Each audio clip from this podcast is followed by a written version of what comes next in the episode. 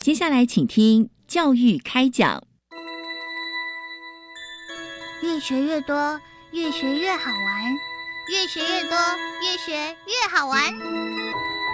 如果教育是春雨，我希望能滋养每一颗种子；如果教育是阳光，我希望能活络伸展每一株幼苗。聆听学子心声，分享教学心得，关怀环境变迁。扩大教育资源的平台，欢迎收听李大华主持的《教育开讲》，教育从倾听开始，一定划得来。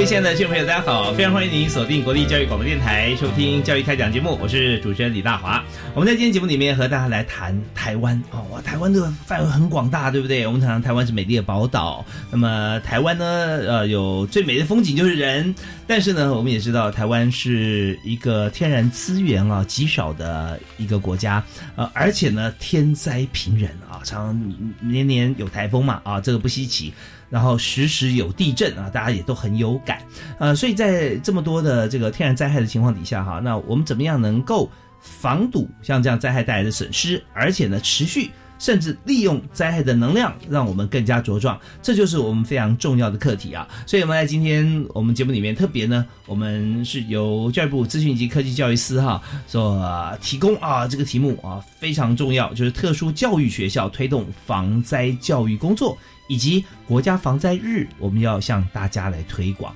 好，那有灾害没有关系，我们要预防啊！而且呢，我们要在灾害的时候，如果真的不幸发生的话，我们怎么样来应变？那我们在这边有个点，就是刚刚大家有听到啊，特殊教育学校。那在这样子的一个天灾发生的前中后，我们应该怎么办呢？我们今天邀请了两位特别来宾，和大家一来分享这个重要的资讯啊。第一位为你介绍的是教育部资科司啊，资讯及科技。教育司的李嘉欣李专案管理师，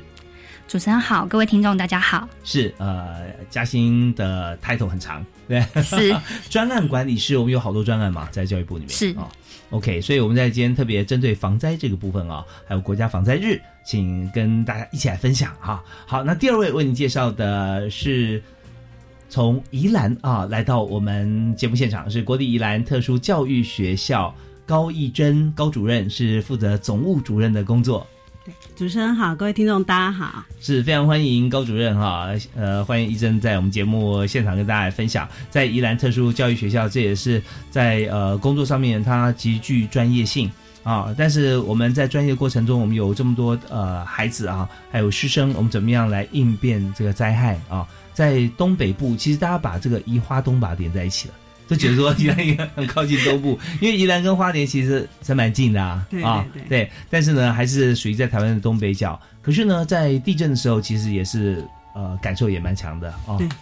宜花东的天灾算是很多的一个地方，嗯，无论是台风跟地震，其实都还蛮频繁。对，而且呢，这个竹风蓝雨嘛，对不对？基隆、宜兰雨特别多啊。对，又碰到台风的话，也都是大家也都习惯了。但是风雨呃如此之丰沛啊，也造就了南洋平原啊 非常美丽的风景跟物产。好，那我们在讲到防灾这个部分呢，首先我们在今天节目里面，我们呃第一个部分啊，想请教一下呃，我们从教育的角度来思考灾。灾害的问题啊，首先请教呃李嘉欣啊，专业管理师，请嘉欣来我们来谈一下，就是在呃特殊教育的这个防灾工作方面啊，那么教育部在推动的特教学校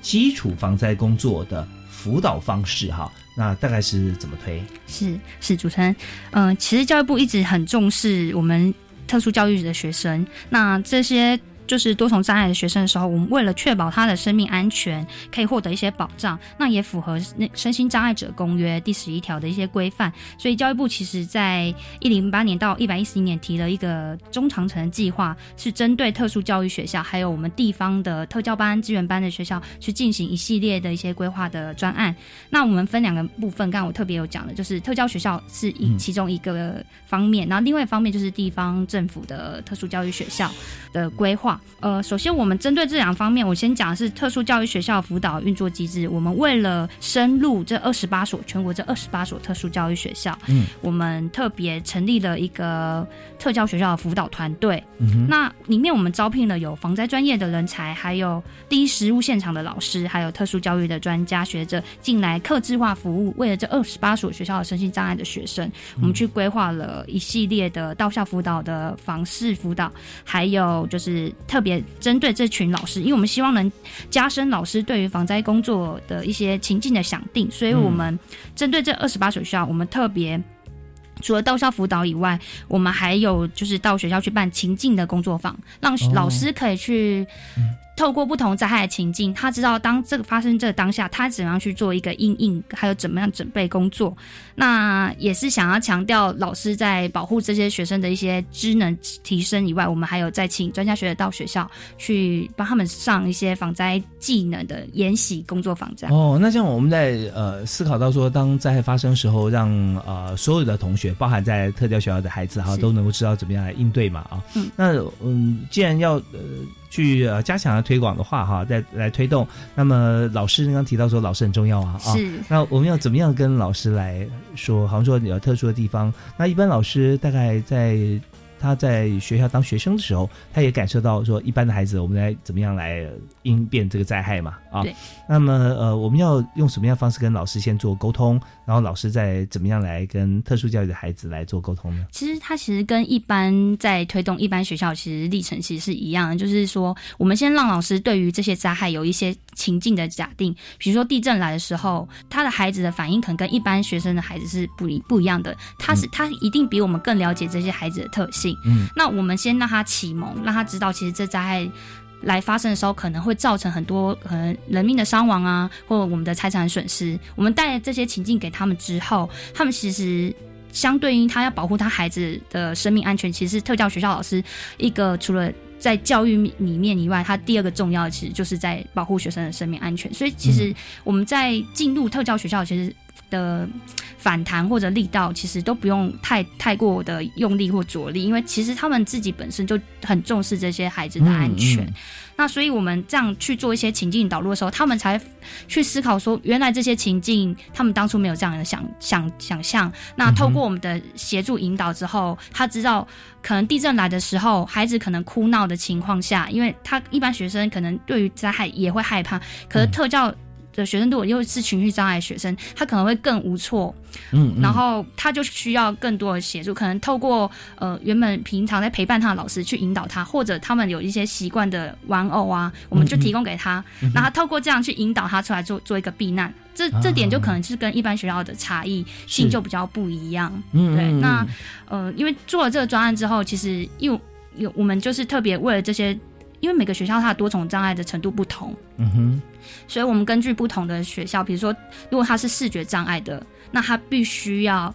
因为他看不见，所以我们就让他熟悉去透过不同的媒材辅具，就是他触他透过触摸，他可以知道他来到不同的领域，那这样去让他掌握到他的不同的避难路线，他该怎么去引导学生。嗯所以我们透过这专案跟很多特教老师在互相在沟通上面的时候，他们也后因为一开始都没有用。灾害情境这个思维去思考学生的一些动线规划情况下，那透过这样专案一来一往，因为我们是客制化服务，嗯我们根据学校不同的账别，我们给他不同的规划。那一个班级怎么去做疏散，这也是我们会逐逐一到各各个学校去做一个讨论，希望可以回归到更适合学生的一些避难的原则跟疏散的原则上。所以一个班级有的时候是不止一种账别的同学，是现在因为特教学校都动线啊跟步骤就特别重要。是哦，像一般我们听到空袭警报哦，你知道说会会知道哦，等下会怎么样？那听到火警啊，或者说消救护啊、消防，我们知道说你在开车的话，你就尽量靠路边，让这些呃工工作车辆赶快先行通过。我们行人的话该怎么做？这我们都晓得。但是在特殊教育学校里面的孩子，有时候他就很难投射在一般常人的情境思考里面。是所以我们就要设计针对不同障别啊障碍别去设计很多不同的情境，让他们熟悉。是，所以那这就是在教育部方面啊，这要要来执行嘛。但在执行的过程里面，也需要学校老师来做一些这个呃合作，因为只有老师最了解学生了。对不对？啊，是是。那所以呃，老师在这个呃这个部分哈，那主任是不是有些部分可以跟大家来来做一些说明和了解？那我们如果说有这样子的一个政策推动的时候，到学校，那我们怎么样来让教育部的这个推动的朋友哈来知道，然后进而来设计不同的刚提到很重要的这个情境？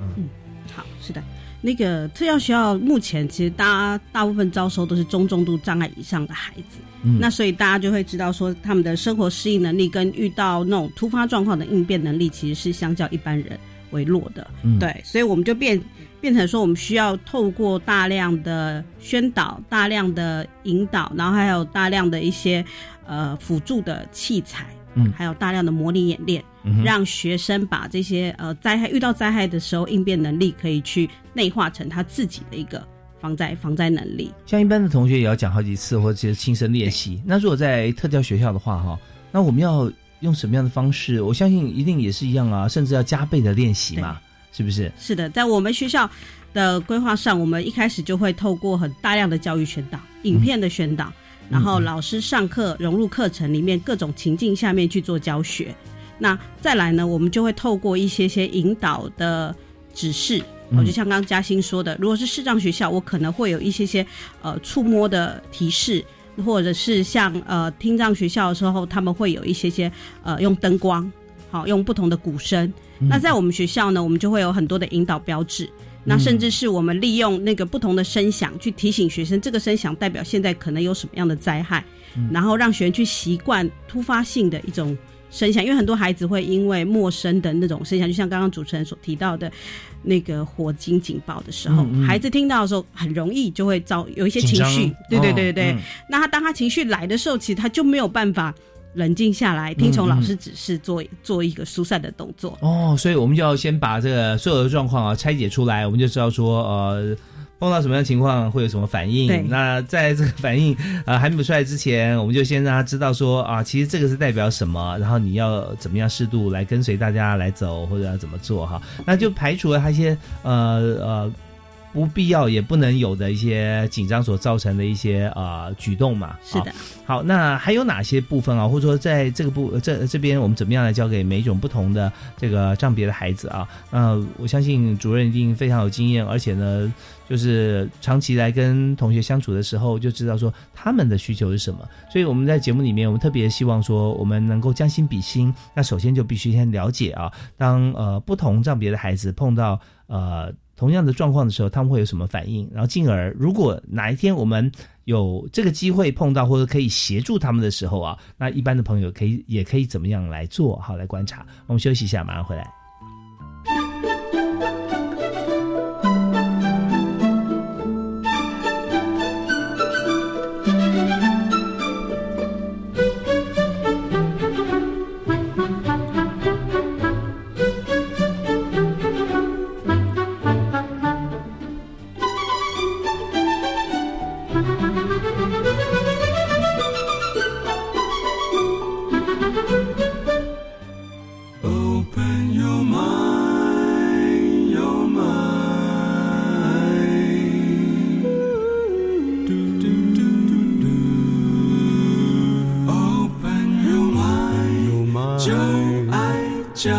电台。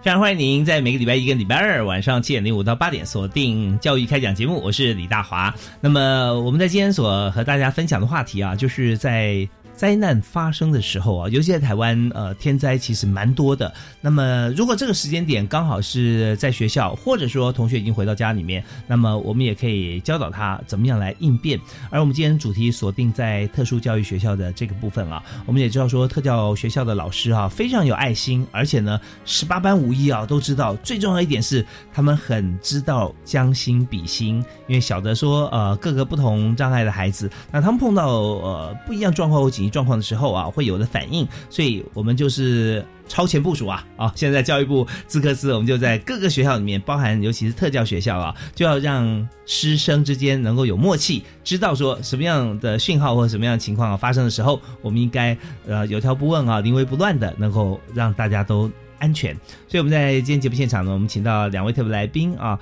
呃。其中啊，刚刚为我们谈到，在特殊教育学校的部分是国立宜兰特殊教育学校的总务主任高一珍高主任啊。那一珍主任刚就跟我们来谈到啊，就是呃，如果特殊的情况或灾害发生的时候，那么我们怎么样来引导孩子？所以呃，有没有一些案例可以跟大家来分享或做法教学的做法？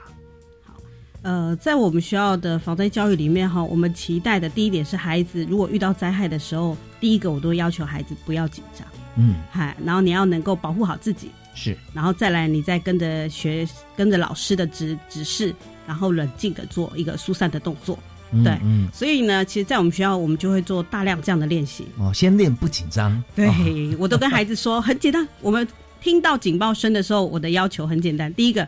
不要紧张，嗯不要尖叫。是，对，那因为情绪稳定之下，他才听得下去老师给他们的指示。嗯嗯，嗯，对对对，那所以这样的话，呃，后续的一些一些的那个我们的防灾、我们的避难、我们的疏散才能够顺利进行。是，所以在在灾难发生的时候，如果在学校里面啊，那呃，其实大家都都是面对老师，是那听老师的指导嘛，是是。那如果说现在呢，在班上我们同学不要多了，呃，十五位就可以了哈。那有一个人开始尖叫，啊，另外一个人就要处理他的尖叫，然后两个人可能就叫成一团，是然后其他人就说啊，发生什么事了？然后老师在旁边如果就用吼的哈，那大家也听不清楚啊，所以那时候就变成一团乱。真的真的，所以现在老师就是先让大家不要紧张啊，是。发生什么事情不要出声，听我的。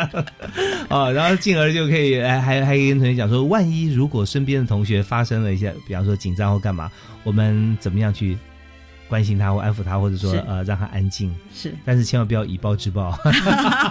就以声音治声音了。不会。其实我们的孩子其实是很善良的。对我我说的形容词我收回，就所以他们会变、啊呃，可能旁边同学在哭的时候，嗯。因为我知道呃，我们不可能同时十个都紧张，只要我有一个紧张的状况下，我只要有其他九个是稳定的，其实孩子就可以发挥那个互助的功能，是。甚至他可以去协助同学，去安抚同学。啊，嗯因为他们是同一挂的，嗯像之前常发，我们之前曾经发生过一次，有一个孩子就是，呃，可能跌倒了，受伤了。是。那孩子受伤了，第一件事情可能就是躺在那边哭，嗯嗨嗨嗯嗯，那有时候呢，老师靠近的时候呢，可能他情绪来了，他不一定会听听从老师的指示，因为他已经在情绪当下了。那同学过去的时候，那可能就另当别论了。哎嗯，对对嗯对对对，像我们很多时候是孩子有情绪状况之下，老师过去他可能会有一些反应，可能有一些肢体动作，嗯但同学去的时候反而就没事。哦，所以这就是呃另类小老师，是，他们有个达到一个互助合作的。对，在我们学校的训练里面呢，其实我们会有点分配，然后某个孩子有责任制的。哦，哎，你可能啊，防灾害发生的时候呢，你要负责带谁，你要负责带谁。嗯嗯那所以他们平常之间有相当好的默契。嗯嗯，那在这个状况之下的时候，他就可以过去，那他就会担任一个引导的工作，嗯帮忙老师，然后带领他。对，因为我们知道说灾害毕竟是呃平常比较少发生，是。啊、要有这样子的默契共识啊，跟这个互信，一定平常就要有一点关系，对不对啊？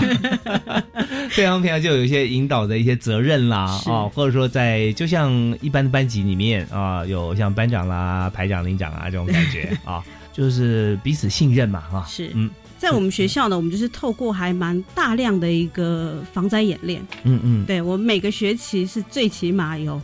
四五次以上的演练。嗯，那甚至是我们到后来做的就是比较是，只要是呃有地震发生，好，或者是有任何的情况发生，我们就及时就发布警报，大家就是做疏散 OK，那请您描述一下那个呃地震发生的时候我们怎么做？啊。地震发生的时候，我们要求孩子第一点就是我刚说的冷静嘛，嗯，先趴眼稳，保护自己不受伤害，嗯哼，对然后再来就是跟着老师做后续决定要不要疏散。嗯那嗯老师就变成第一时间去判断说，哎，现在外面的状况如何，他需不需要及时做疏散？因为像宜兰大概三四级的地震还蛮常见的，嗯，所以不代表你每次都一定要疏散。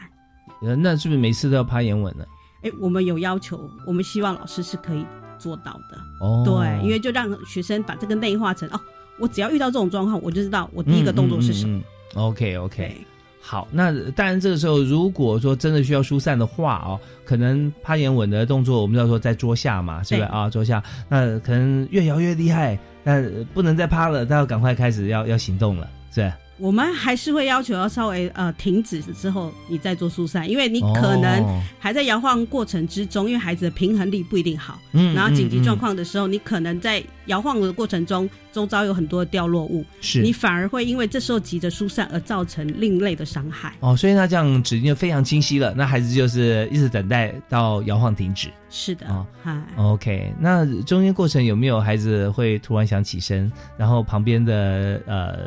同学会帮助他？当然当然，嗨、然后这时候就是变老师跟同学就是要互相去提醒，互相去指导，嗯，对，嗨、OK，所以说在整个这只是讲呃在地震的这个部分嘛啊，地震是以宜兰花莲这边来说是非常频繁的，是的。啊，大家比较熟悉啊。好，那还有其他的吗？哦。其他的，火灾也是我们演练的一个还蛮重要的议题，嗯，对对，哈，尤其是像我们宿舍，我们有宿舍的部分，是那，宿舍晚夜间人力是比较少的，嗯哼，所以但是发生这样状况之后，就变成是你如何在最少人力下，孩子一样可以安全做疏散。OK，嗨，那可能我们学校是预练习太多次了，所以其实孩子哦、听到警报器响起，其实的 第一个反应其实都还蛮迅速的。哦，那我我们呃想起警报器的话，那孩子要怎么做？如果是火灾，那么就是要准备要疏散啊。啊我们的孩子就是很立即，那所以也是发顺序呢？生过。你说因为有不同障别的孩子嘛，对，在班上，对，那我们学校大概以智能障碍为主。嗯对对对，那像有一次我记得很好笑，是那一次其实是呃消防队儿来学校做做那个消防检查。是，对，那因为已经放学了，所以消防队的就没有先广播嗯说现在是做那个消防测试，嗯他就直接警报器按下去了。嗯对，结果不到五分钟，我们宿舍全部都跑出来，哦。甚至有人在洗澡，抱着浴巾也出来，反而把消防队员吓到，他就说：“哎、你们学校 也太迅速了一点点。是，对啊，哇，真是精实的这个训练过程哈、让让学生都觉得哦，真的动作一百，呃，都很标准。”因为一般哦很多时候听到那个警报器响起的时候，大家第一个反应应该都是会先否认，嗯。哎、应该是误触吧？嗯，嗯对对对对，那在在我们学校后来，我们大家的默契就是不管不管是不是误触，其实我们就是落实，你就是疏散。其实真的很重要哈，对所以我们要做做一件事情啊，既然是演练啊，或者说在实习啊，呃各种情况，就拟真的情况啊，要相似度百分之百啊，不然的话我们就等于白做了。那这整个呃，就是防灾教育哈，防灾热推广，那当然教育部资讯及科技教育司呃来主责。今天呢，也特别由专案管理师李嘉欣哈，嘉欣特别也在我们现场。那呃，这个专案算是一个非常大的一个 PM 啊，是 PMP，那我们来做做专案管理。但我们知道说做这个大专案里面的大 PM 是非常难的，所以整体我看到这个整个计划啊，还有这些资料资讯，呃，包含的一些架构啊，都非常的清晰，有条不紊。呃，我们稍后回到现场的时候，我们继续请嘉兴管理师跟我们来提示一下啊，在整个过程里面，我们一般学校、特殊教育学校啊，那呃怎么样推动？有没有碰过呃什么样子的，好像、难推动的地方，然后如何突破啊？呃，可以跟大家分享。我们休息一下，马上再回来。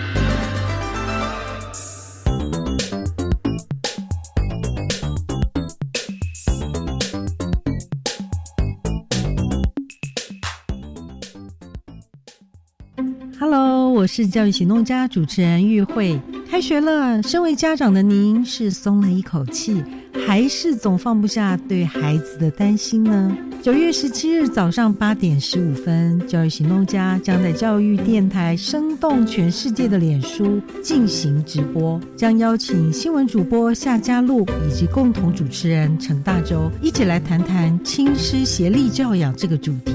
欢迎您届时来收听。加拜加拜，加拜加拜，听我们播了。好朋友大家好，大家好，这些都是我们的母语，我们应该都可以选择我们想要使用的语言。一百一十年本土语言杰出贡献奖，九月一号到十月三十一号征件，今年还有增加终身奉献奖，欢迎各机关、幼儿园、学校、法人团体等推荐推展本土语言具杰出贡献的团体或个人。以上广告，教育部提供。面对生命，你也许无力；面对孩子，你绝对够力。我是林志胜，是家福智力青年。我想告诉你，若是孩子从未停止出力，帮助他，你绝对够力。请支持家福基金会无穷世代计划，滔滔国泰零钱，帮帮孩子童年。请上网搜寻无穷世代，一起出力，做孩子的有力人士。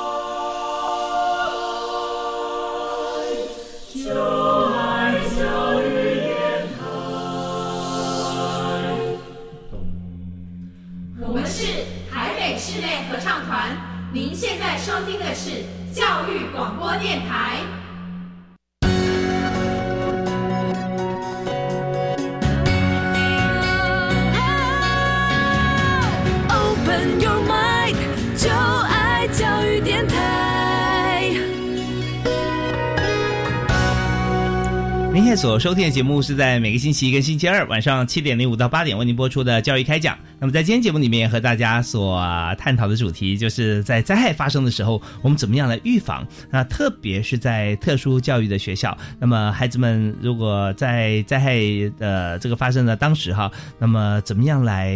认知、了解、应变啊，然后保持安全，这是最重要的事情。所以呢，在教育部资讯及科技教育司特别呃。做了像这样子的一个专案的推广啊，那么也就是在呃国家防灾日推广以外，在特殊教育学校也要推动这个防灾教育工作。所以呢，今天我们特别邀请到专案管理师，也就是教育部资讯及科技教育司的李嘉欣李专案管理师。刚才也特别提到说，在全台湾有二十八所特殊教育学校啊，那我们在进行的过程中啊，那也由这个在宜兰特殊教育学校的主任有跟我们来谈到啊，怎么样进行。所以呃，我们刚有提到说，在这个灾害发生的同时哈，那呃，而且在推动这个呃教学的过程当中啊，这么多所学校有没有碰过什么样呃的案例哈是印象深刻的啊，或者说有哪些的重点哈是我们来突破的？首先，我们是觉得说，这个防灾教育工作，我们不希望学校把它当做是一项业务，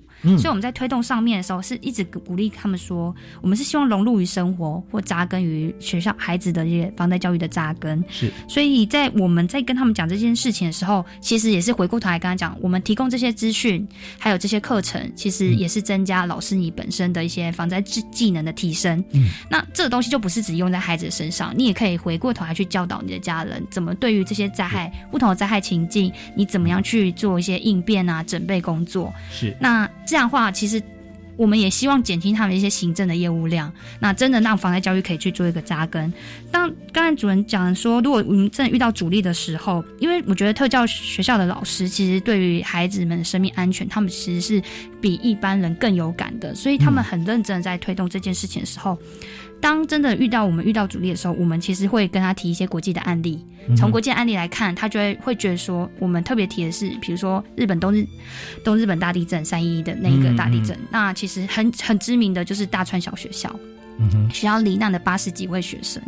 是因为他们在灾害海啸要来临之前，他们前置有四十几分钟，其实还有逃命的时间的时候，嗯。他们学校没有办法去做决策，因为他们没有遇过这样的情境，嗯没有这样的思维，所以他不知道到底要不要走，到底要不要再往更高的地方去做一个疏散。所以后来他们的有存活下来的老师还有家长，其实很不希望这种憾事再发生，所以他就会把这样的观念一直传递给大家。其实我们训练孩子跟训练老师其实是一样的嗯，就不要紧张，因为我们很希望老师多了判断这件事情。我们的一个主轴就是，我们希望就是以判断原则的教育取代标准答案的训练。哦那这个这真跟一般呃的认知会有点不太一样，对不对啊？是。那虽然是没有 SOP 啊，但是我们有小的必要动作，比方说趴眼稳是啊，还是有一些共同性的原则。对，但这是这就是原则啦，它不算 SOP。比方说啊，你第一步要怎么做，第二步要怎么做，然后啊，用用这种制式的方式，因为每一个没有一个灾难哈，它长得是一样的，是对，对不对？所以我们就一定是用应变的方式。那我们怎么应变呢？既然没有 SOP，那我们就要怎么教？我们还是会先给他情境思维，就是如同刚才高主任讲啊，发生地震的时候，因为其实很多以以我们有些年纪其实是没有经历过九一大地震的，很、嗯现在第一线很多老师其实是没有经历过的。那他没有经历过这样的摇晃过程，他其实不知道地震是上下左右在摇动。嗯那这样这样的情境思维，我们就会让他看透过影片。影像去了解掌握之后，他就知道当下我不可能叫学生往外走，嗯就是你能存活下来，你才有办法去做后续的动作。那我的学生安全也是第一优先，那老师的安全也是第一优先，因为他属于各班的指挥官，嗯。他安全的存活下来，他才有办法把他整班的学生带出去做一个疏散。哦，那这个真的很重要，因为每所学校它的这个动线是不太一样的哈，建筑结构也不同，是。所以在地震摇晃结束以后，大家趴眼稳结束嘛，就开始移动动线啊、方向啊，他就要用他自己的专业知识来判断地形地物哦。因为特效的学生他可能没办法知道那个是障碍。嗯那个是障碍，所以变成说，我们让老师去有一个发想，说可能有东西掉下来了，那到底还要不要穿越过那边，然后到我们的操场去做一个集结？在这个过程，老师他就要增加他的一个判断的思维，嗯不是按照他原既定的路线走了。是，所以指挥官非常重要。对，但我们校长跟我们的我们的避难引导组，其实我们行政人员都有去安排应变组织，那所以事实他们也会去做一个引导，也是也不会把所有的负担都丢到第一线第一个班级的导师身上。嗯嗯嗯，OK，所以这整个专案这样做下来哈，其实呃思考方面都非常缜密啊，没有说碰到真的很艰难啊，碰到阻力啊，那是不会的。但是就是它的重点在于说各个学校啊，我们先从人开始嘛，老师他本身来说是很积极来学习这套防灾知识的应变管理了啊，然后对自己对自身都有帮助，然后再传递给学生。那当然，呃，剩下的部分就是我们有了原则之后，我们就可以因地制宜来看怎么做啊。好，那么回到学校的情形啊，我们看到在学校里头啊，特殊教育学校防灾智能研习课程的这个课程名称啊，刚才我们看到资料提供有七个嘛，是不是？呃，是相关是是对，从校园安全灾害管理、校园安全风险管理跟地震灾害防救。台洪灾害防救，一直到像火灾、还有校园灾害应变以及徒手搬运训练课程，所以这些都要在学校执行啊。是我们会让学校去依据他的需求，因为因为有些学校可能他对于他可能是台红比较比较常遇见的学校，那我们就依据他们的需求去上，帮他们上课。但像火灾的情境，我们还是会希望每个学校都可以去针对这堂课去去做一个授课，然后去体验。嗯嗯那针对徒手搬运的话，因为其实我们很多多重障碍学生，他其实是在轮椅上的，那要怎么去协助他到安全的地方？我们透透过这个专案，我们其实有补助每个学校去买了搬运椅，就是轮椅的搬运椅。因为轮椅其实因为地震来的时候，我们其实不希望他们去搭乘电梯。嗯那我们很多特教学校的班级可能是在二楼、三楼，那是对他就必须去学习这样的训练过程。但这个东西其实我们都会希望学校因地制宜。以学生的安全为优先为考量之后，我们再培训老师这样去训练这样的过程，然后加加深加广他的一些情境思维。是，就要有轮椅呃结合在这个搬运椅上面，是吧？从楼梯的扶手下去嘛。它那个搬运椅是有特殊的履带设计，嗯所以呢，在下楼梯的时候，它会有一个阻力，让它不要这么的迅速就滑下来。对，嗯。所以呢，老师们就可以先把学生从一般的轮椅移到搬运椅以上，嗯嗯嗯。然后用比较安全的方式，有履带止滑的状态下，慢慢的从楼梯下来。哦，对 OK，嗯。所以它它也会转弯转折，就顺着那个楼梯的设计的形式嘛，哈。那个其实就是靠人力去靠人力，它有一点哦对对对哦。搬把它搬下去，但因为轮椅它是没办法走楼梯，轮椅式的担架。是对，那呃 这边哈、跟大家来叙述一下那个状况哈，那个那个画面，就是这个搬运椅呢，它的它是用履带，不是用轮子，所以就是就像呃像坦克车，但是它是又更更软一点，就是说呃我们楼梯不是有九十度九十度这样子一阶一阶吗？那它底下那个履带就可以符合那九十度的那个形状，所以就慢慢下去。那下去的过程里面呢，又会有阻力，不会像。那个四十五度角，啪就滑下去了，它就会慢一点，慢一点。所以那同同学就负责搬运的同学还是要出点力，所以前后都要有人呐、是的，对不对啊？所以前后都要有人，然后就按部就班，就这样下去了。那不管有几层，都是一样可以走。那走到平地呢，它也可以顺着平地的地形这样推过去嘛。要转折，不然楼梯转折的地方有一块比较大的平台，对对，也它还是可以，是可以，还是可以它还是移动一下。对它架子哦。放下来就会有轮子，对，但是跟大家说明一点，就是说它绝对不是像那个坦克车一样，一开个开关，平地它也走得很快，它不会的。啊，它是最主要就适应那个呃楼梯的阶梯的形状啊，一阶一阶它这样滑动下去。是是是 OK，好，那么呃，在这边呢，我们就看呃因地制宜啊，看不同的情况怎么样进行。那直接我想再请教一下老师哈，在这个推动的这个过程当中哈，那当然我们知道说在防灾训练里面，那呃有没有一些好比说在特教学校哈工作的现阶段的重点成果啊？那这部分可以跟大家来分享的。我们先休息一下，我们稍后马上再回来。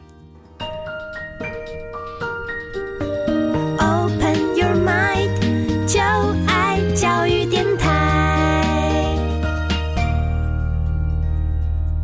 今天在教育开讲节目里面，我们特别和大家来分享，在灾害发生的时候，我们怎么样来做紧急的应变啊？如果是在特殊教育学校的话，那更加需要长期的默契。那老师跟同学啊，同学跟同学之间都知道说我们该碰到什么样状况，我们怎么样做。呃，当然有很多也是有像声音的警示啊。那在特教学校里面，有时候如果说听障的话，我们可以用视觉方面啊来告诉大家。所以，我们今天也特别邀请到教育部资科司的李嘉欣专案管理师，负责特殊教育学校推动防灾教育工作的专案啊，还有就是国家防灾日的专案的推广。那另外也有请这个国立宜兰特殊教育学校的总务主任高一珍高主任啊，呃，也来跟大家分享。因为我们知道做任何事情在学校里面啊，呃，人事实地物哈，这个呃物很重要，总务啊就是管所有的东西啊，器材。所以这边呃有软体有硬体的话，也要有软体的 knowledge。所以呃主任就帮大家很多的忙。所以我们在这个阶段呢，就要想请教一下主任，就是我们现在推推展到现在啊，有没有哪些的这个成果分享啊，可以跟大家来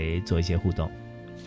那就像我们刚刚所讨论到的哈，其实，在特教学校的防灾变成是第一时间点，那个特教老师能不能够呃冷静面对那个特殊的状况，然后下达指令，嗯好、是我们学生能不能够安全避难疏散一个很重要的关键点。是对，那但是其实隔行如隔山，在我们特教的养成里面，在这一块其实是不足的。那在参加教育部的这个专案之后，其实教育部他们就是我们就是透过很多大量的防灾知能研习去补足我们这一块的不足。嗯哼，那除了知识上不足以外呢，我们做了很大量的一个工作坊，做兵棋推演，嗯哼带领老师我们大家坐下来去思考不同的情境状况下，我们可能会发生什么样的状况，嗯然后我们会需要哪一些的设备。那这一点教育部其实也很帮忙，给了特教学校还蛮多的一个呃资源的部分，让大家可以去补足学校不够的地方。嗯像我们学校今年就像我们刚刚讨论到，轮椅疏散是一个很大的问题。是那我们学校今年就呃在教育部的补助下，完成了一座无电力式的自走梯，不需要电力的电梯。在特殊状况发生的时候呢，我们的轮椅生跟师生都可以透过那台自走梯从高楼往下疏散。好特别哦，这是怎么做呢？目前如果在内湖的防灾教育馆有一座，但那一座自走梯是大概是两个人左右可以进入的大小。那特要需要，我们做的是轮椅也可以进入的大小，那比较大，对不对？比较大，那一次是一位是吧？呃可以容纳一般的普通轮椅加一位老师，哦可以透过自走梯，它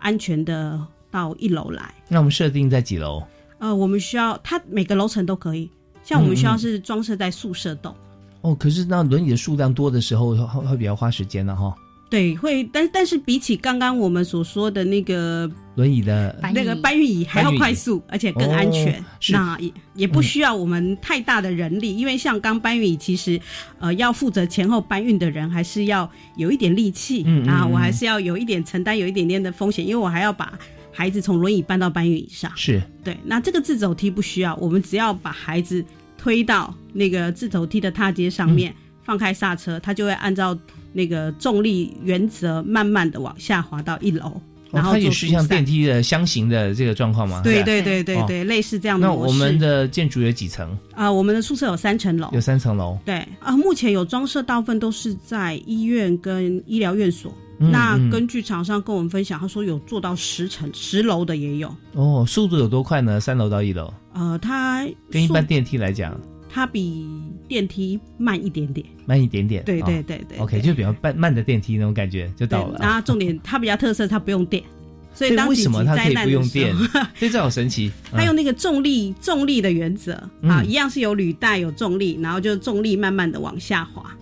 哦，哎，就可以带动它的的循环这样子。设定的一个重力带就是一百多公斤这样子，是吧？呃，不需要它六十公斤左右六十公斤就可以，还、它就可以带动它往下。哦，超过没有关系。超过没关系，像我们学校那一台可以，他说可以到一百八十公斤。嗯嗯嗯，OK，好，那这样子的话，这个呃就就可以解决像高楼层那个呃轮椅疏散的问题嘛。哦、对，那你说设备跟资源解决了之后呢，我们再去做像我刚刚所说大量的模拟演练。嗯那这个部分教育部也有派专员，有派专家来帮我们看。有时候我们演练久了，其实我们会没有注意到某一些盲点。嗯 专家在这里就提过一个很重要，帮我们去指出哦，哪一边可能我们疏漏了。举举个例子来听，就像上次，其实我们很习惯呃宜兰多雨嘛，对对，那所以我们在做演练的时候，其实我们都考量到说，下雨天我要不要疏散到外面？嗯哼，好，因为校园外我们原本集合点是在前面车道鱼池旁边，是。那那边是露天的，嗯，对。那下雨天我们就会考量到，又怕学生会淋雨啊会感冒，啊那所以像上次我们在演练的时候，我们就那天刚好下雨，嗯。那所以我们就选择我们就在我们的穿堂，嗯。空间够大，对外交通也方便，然后也适合我们集中孩子可以去看管。那、但是专家就会提醒我们：你确定你的穿堂是安全的吗？有时候我们的穿堂旁边有布告栏，旁边有玻璃，玻璃嗯。对，那他就会提醒：哎、你们有没有去检讨、嗯这个是不是嗯。都要做一个安全固定？是是对是，，那不然本来孩子是没事的，安全的疏散到了你的集合点，那结果因为旁边的玻璃突然掉落下来，你反而会造成二度的伤害。对，有时候怪不得大家常常讲，最熟悉的地方，像家庭啊，往往是这个伤害呃发生的地点啊。对对对所以在 自认为安全的地方，虽然没有风没有雨，但它却有一些其他的人为的一些障碍啊。是。那这样怎么样来固定那个玻璃呢？要贴啊，像上次那个专家就会提醒我们，你是不是用防爆贴纸？嗯嗯，啊、最起码它扎下来的时候呢，它不会是那种最怕的是碎屑，是那个尖锐的尖角。哎，嗯哎当它是整片被粘住的时候，其实它不会第一时间整个脱落下来。哦。对，因为是紧急的情况底下，你很难说发生之后，你再特别在对它做什么事嘛啊。对所以就直接啊，在玻璃外面，平常就贴一层防爆贴纸。那那个贴纸的情况就有点像汽车挡风玻璃了啊。对你扎的话它是碎，可是碎它是它裂开皲裂，像这样情形，可是它不会整整个碎片跑出来，对而是一整面完整的碎掉了这样子。对啊啊，甚至对他们很简单说，你就调整一下你的排列位置。嗯。你只要我们习惯往呃四周排排队，然后我们指挥官在中间，我可以观察哦所有的孩子嘛。嗯嗯嗯，那他说，其实我们只要调整，我们反而颠倒过来，让孩子在中间集合，嗯。其实他就会减少旁边玻璃砸到的危险。哦。对，还就不同的提供不同的思考点，所以我觉得对学校而言也很重要。然后我们就可以再检讨，然后再讨论，再修正。嗯，对，所以说这个辅导访视哈，所给予这个非常真切的意见哈。对，所以讲说，呃呃，原来和尚会念经哦，他山之石可以攻错。其实很多的时候，我们就取其他正面的意思哈。其实真的是这样子，看到我们已经习惯的事情，但别人眼中会觉得说怎么样可以更好啊。所以在这个灾害方面的这个辅导访视，我也印象深刻。那个灾害情境引导工作坊，我们也有一个像这个是做法是？对啊，就是会就像刚刚嘉欣所说的，我们会设定一个情境。像我们需要上在讨论的时候，我们需要呃曾经遭遇一个最大的灾害，就是那个梅基梅基风灾哦啊是，那次大概在宜兰是很严重的一个灾害。灾害。对，那我们面临到的考验就是什么时候该疏散学生，学生要疏散到哪里，如何疏散嗯嗯嗯啊？嗯那那一次呢，我们的状况是孩子没办法疏散，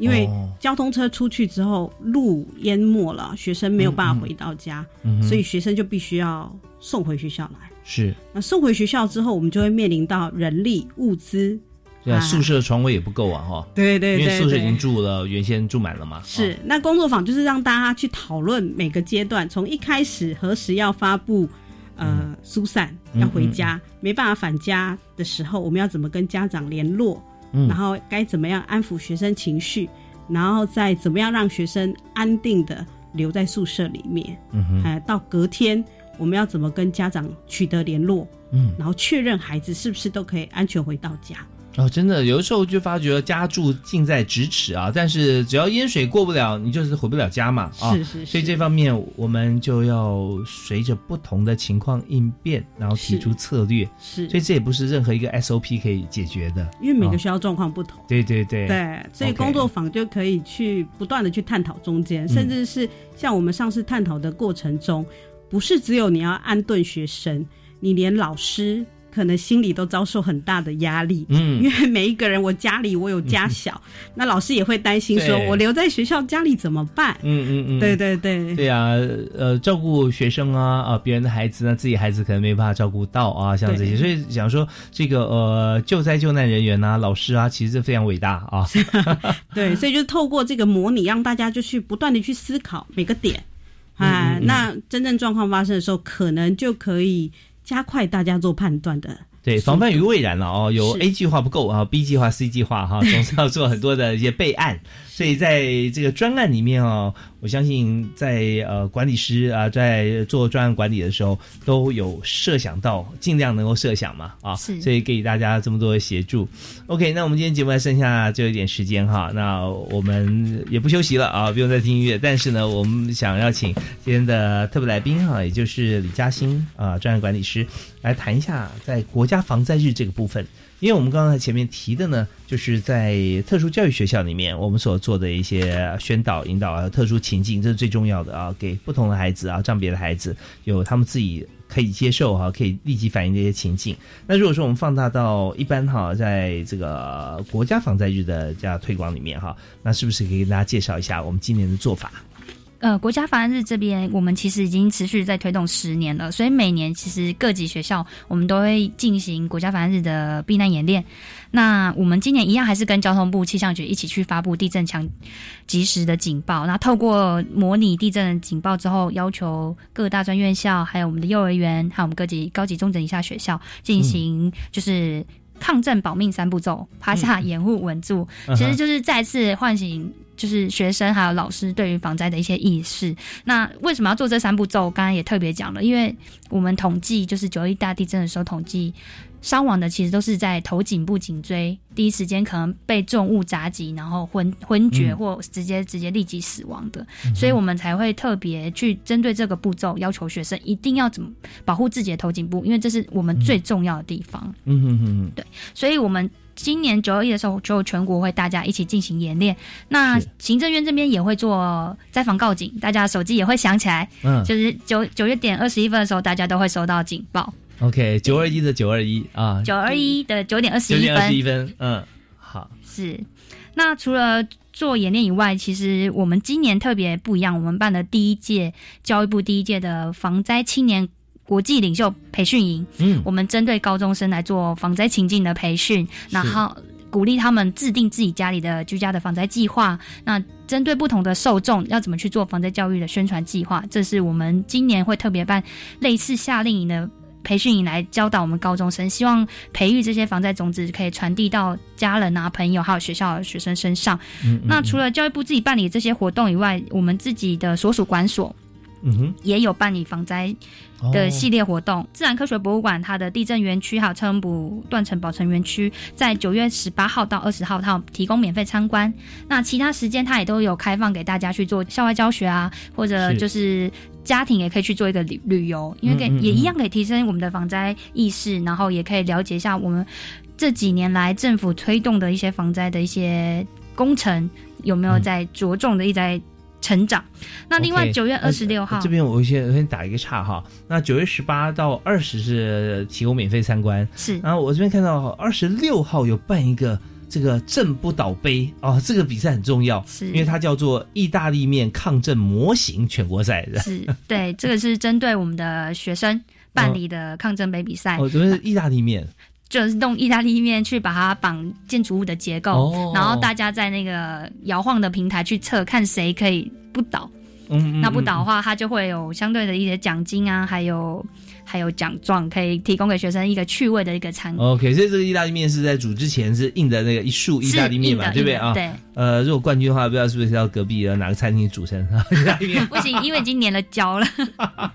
OK，好，那我们再看二二十八号是吧？是呃，科公馆啊也有展出，就是莫拉克风灾的纪念馆，哦这是常设展，所以其实呃，有公馆在高雄，在高啊雄，那科博馆是在台中。是。对，那科工馆的纪念馆，它其实是常常年的常设展，所以有兴趣的民众啊或听众，其实都可以前往去看我们一些针对莫拉克减灾、准备应变还有复原重建的一些嗯。展出。是。那针对九月十八号到九月二十号，科工馆这边有办城市防灾求生营。嗯。如果对于一些野外求生啊，或者是灾时的时候，我们怎么样取得干净的水源，都可以前往科工馆去参加这个求生营，对你参加过以后，你就变蓝波的感觉，对。就是可以提升防灾技能的。对，然后在就会野外发生任何这个呃天灾啦各方面，你都知道怎么样来求生哈，这很厉害。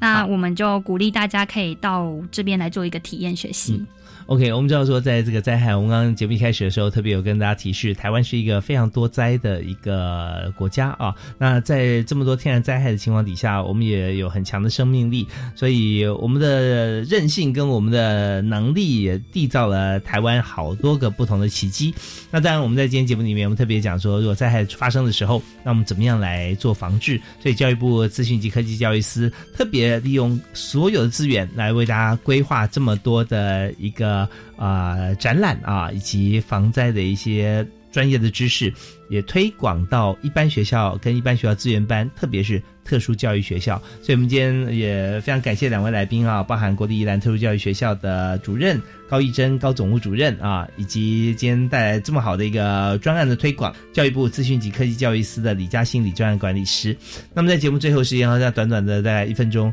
两位是不是可以给大家来做一个结论啊？也呼吁一下啊，我们在灾害发生的时候啊，我们希望大家来怎么做？我们先从高主任开始啊。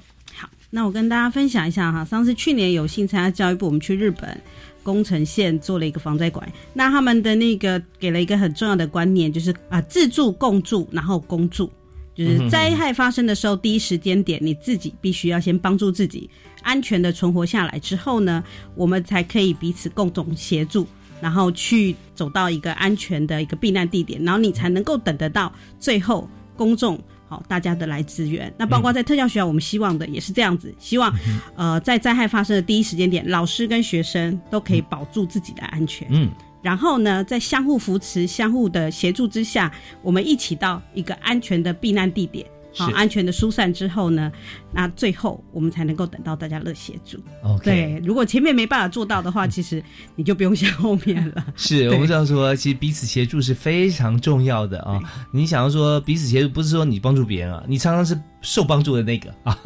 所以我们要大家互助共助啊，这是很很重要的。好，我们非常谢谢高主任。好，好那我们继续请嘉欣我们做结论。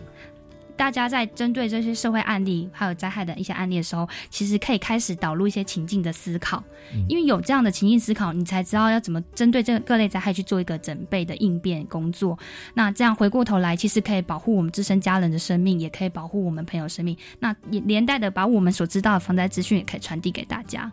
那针对这些资讯，其实我们教育部也做了防灾教育资讯网相关的资讯，也可以上我们资讯网去搜寻，然后或者到我们的粉丝页。